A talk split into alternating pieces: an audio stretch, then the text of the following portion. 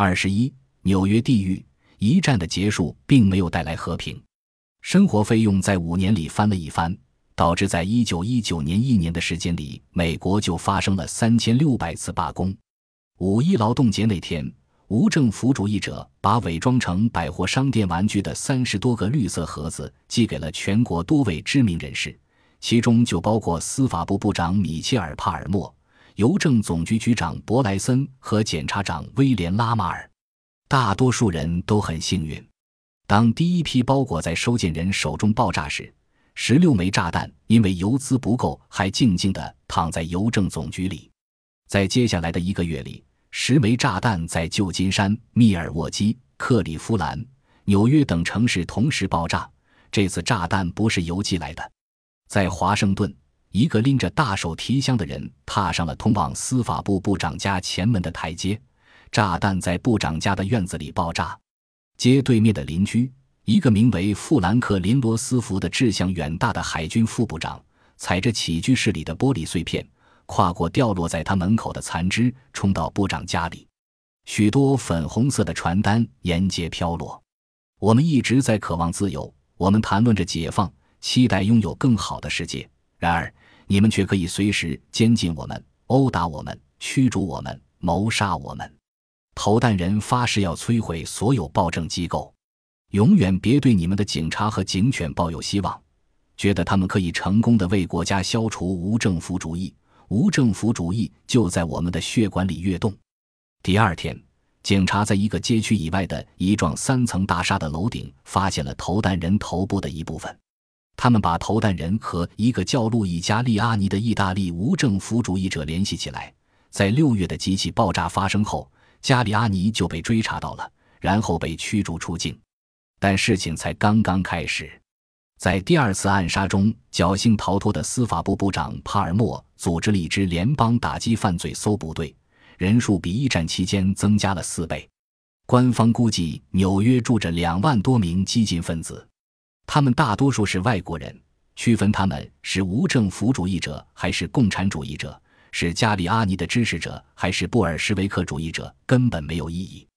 我们已经得到了相关建议，在未来的某一天，帕尔默警告国会说，这些家伙会引发更严重，也可能是更大的动乱。这些疯狂的家伙把动乱称为革命，煽动人们揭竿造反，一举摧毁政府。针对接二连三的爆炸事件。政府在全国范围内展开了红色大搜捕。从1919年秋天到1920年年初，当局频繁地彻查办公室、收缴文件、破坏财物、殴打可疑激进分子，拘留了一万多名嫌疑人，把几百名外国人集中驱逐出境。艾玛·古德曼和其他三百名激进分子一起被驱逐出境，他们的传安保措施严密。甚至连看守犯人的美国水兵都不知道船要开到哪里去。船长接到指示，必须等到在海上航行二十四小时后，才可以打开航行指令。范围最大的一次红色大搜捕开始于一九二零年一月二日东部时间晚上九点整。特工们在全国三十五个城市拘捕了三千多人。搜捕范围并不限于沿海可能的飞地区域，而是拓展到了托莱多。德梅因、路易斯维尔和堪萨斯等地，在纽约，一百多名司法部特工和便衣警察三两成对，坐着军用卡车和出租汽车四下散开。如果严厉的问讯也无济于事，调查者们就会虚构出阴谋暴力反对政府的供词，并伪造嫌疑人签名。司法部部长帕尔默宣称，这是在按反间谍法行事。美国参议院并未认可凡尔赛条约。所以，从严格意义上讲，美国仍处于战时。红色搜捕队把信息反馈给一个名为“情报总部”的鲜为人知的新机构，该机构隶属于调查局。特工们在其所到之处收缴把全国激进分子联合成言论共同体的文件、书籍、报纸和杂志。书店是颠覆活动的枢纽。纽约第十五大街的基督教女青年会旧址变成了售卖激进文学作品的商店，并成为那个时代的标志。当局查找地下印刷厂的地址，并通过翻阅邮寄的出版物拼贴出作家、出版商、书店、共事者和同情者的网络。小评论：跻身遭受搜查的杂志之列。乔伊斯那日渐写就的作品唯一的发表平台正处于岌岌可危的境地。邮政部查禁了小评论。一九二零年一月号，因为在那一期《尤利西斯》的连载中，一群聚在酒吧里的都柏林人把维多利亚女王戏称为已故自负的老婊子和坐在王位上吃香肠的德国人。他们嘲笑他儿子爱德华七世骑的女人比骑的马还多，可能因此染上了性病。那位花花公子所缔造的该死的梅毒，倒比和平来的多些。只要联邦官员大笔一挥。这些话就足以以诽谤的名义被判定为违法。此前，小评论曾对艾玛·古德曼和无政府主义公开表示过支持。几年过去了，审查还没有结束。截至1921年，情报总部已经将约50万破坏分子登记在案，事情才刚刚开始。埃兹拉·庞德会被存档待查，欧内斯特·海明威、西奥多德·莱瑟、朗斯顿·休斯。约翰斯坦贝克都会被存档待查，乔伊斯也在此之列。档案被雄心勃勃的情报总部负责人 J. 埃德加·胡佛有条不紊的登记分类交叉对比。他在红色大搜捕前夕接到了任命，那时他刚刚二十四岁，早前是一名国会图书馆馆员。但是激进主义不可能轻易被根除。一九二零年九月十六日。一个工人打扮、瘦骨嶙峋、胡子拉碴的人开着一辆敞篷货车驶向曼哈顿市中心。他把车停在华尔街摩根商行对面、紧邻纽约证券交易所的街上，在安置了一个连着一百磅炸药的定时炸弹后，就消失在城市的茫茫人海之中了。冲击波动摇了华尔街多幢金融大楼的地基，人们甚至还没有听到爆炸声就被震倒在地。连百老汇附近的建筑的玻璃都被震碎，像戴上了锯齿的雪花一样，纷纷掉落到银行家和职员头上。炸弹里还装了五百磅状如核桃的铁球，制造者此前用大锤把铸铁的窗户打碎，这样碎片就可以嵌入花岗岩建筑和人的头颅了。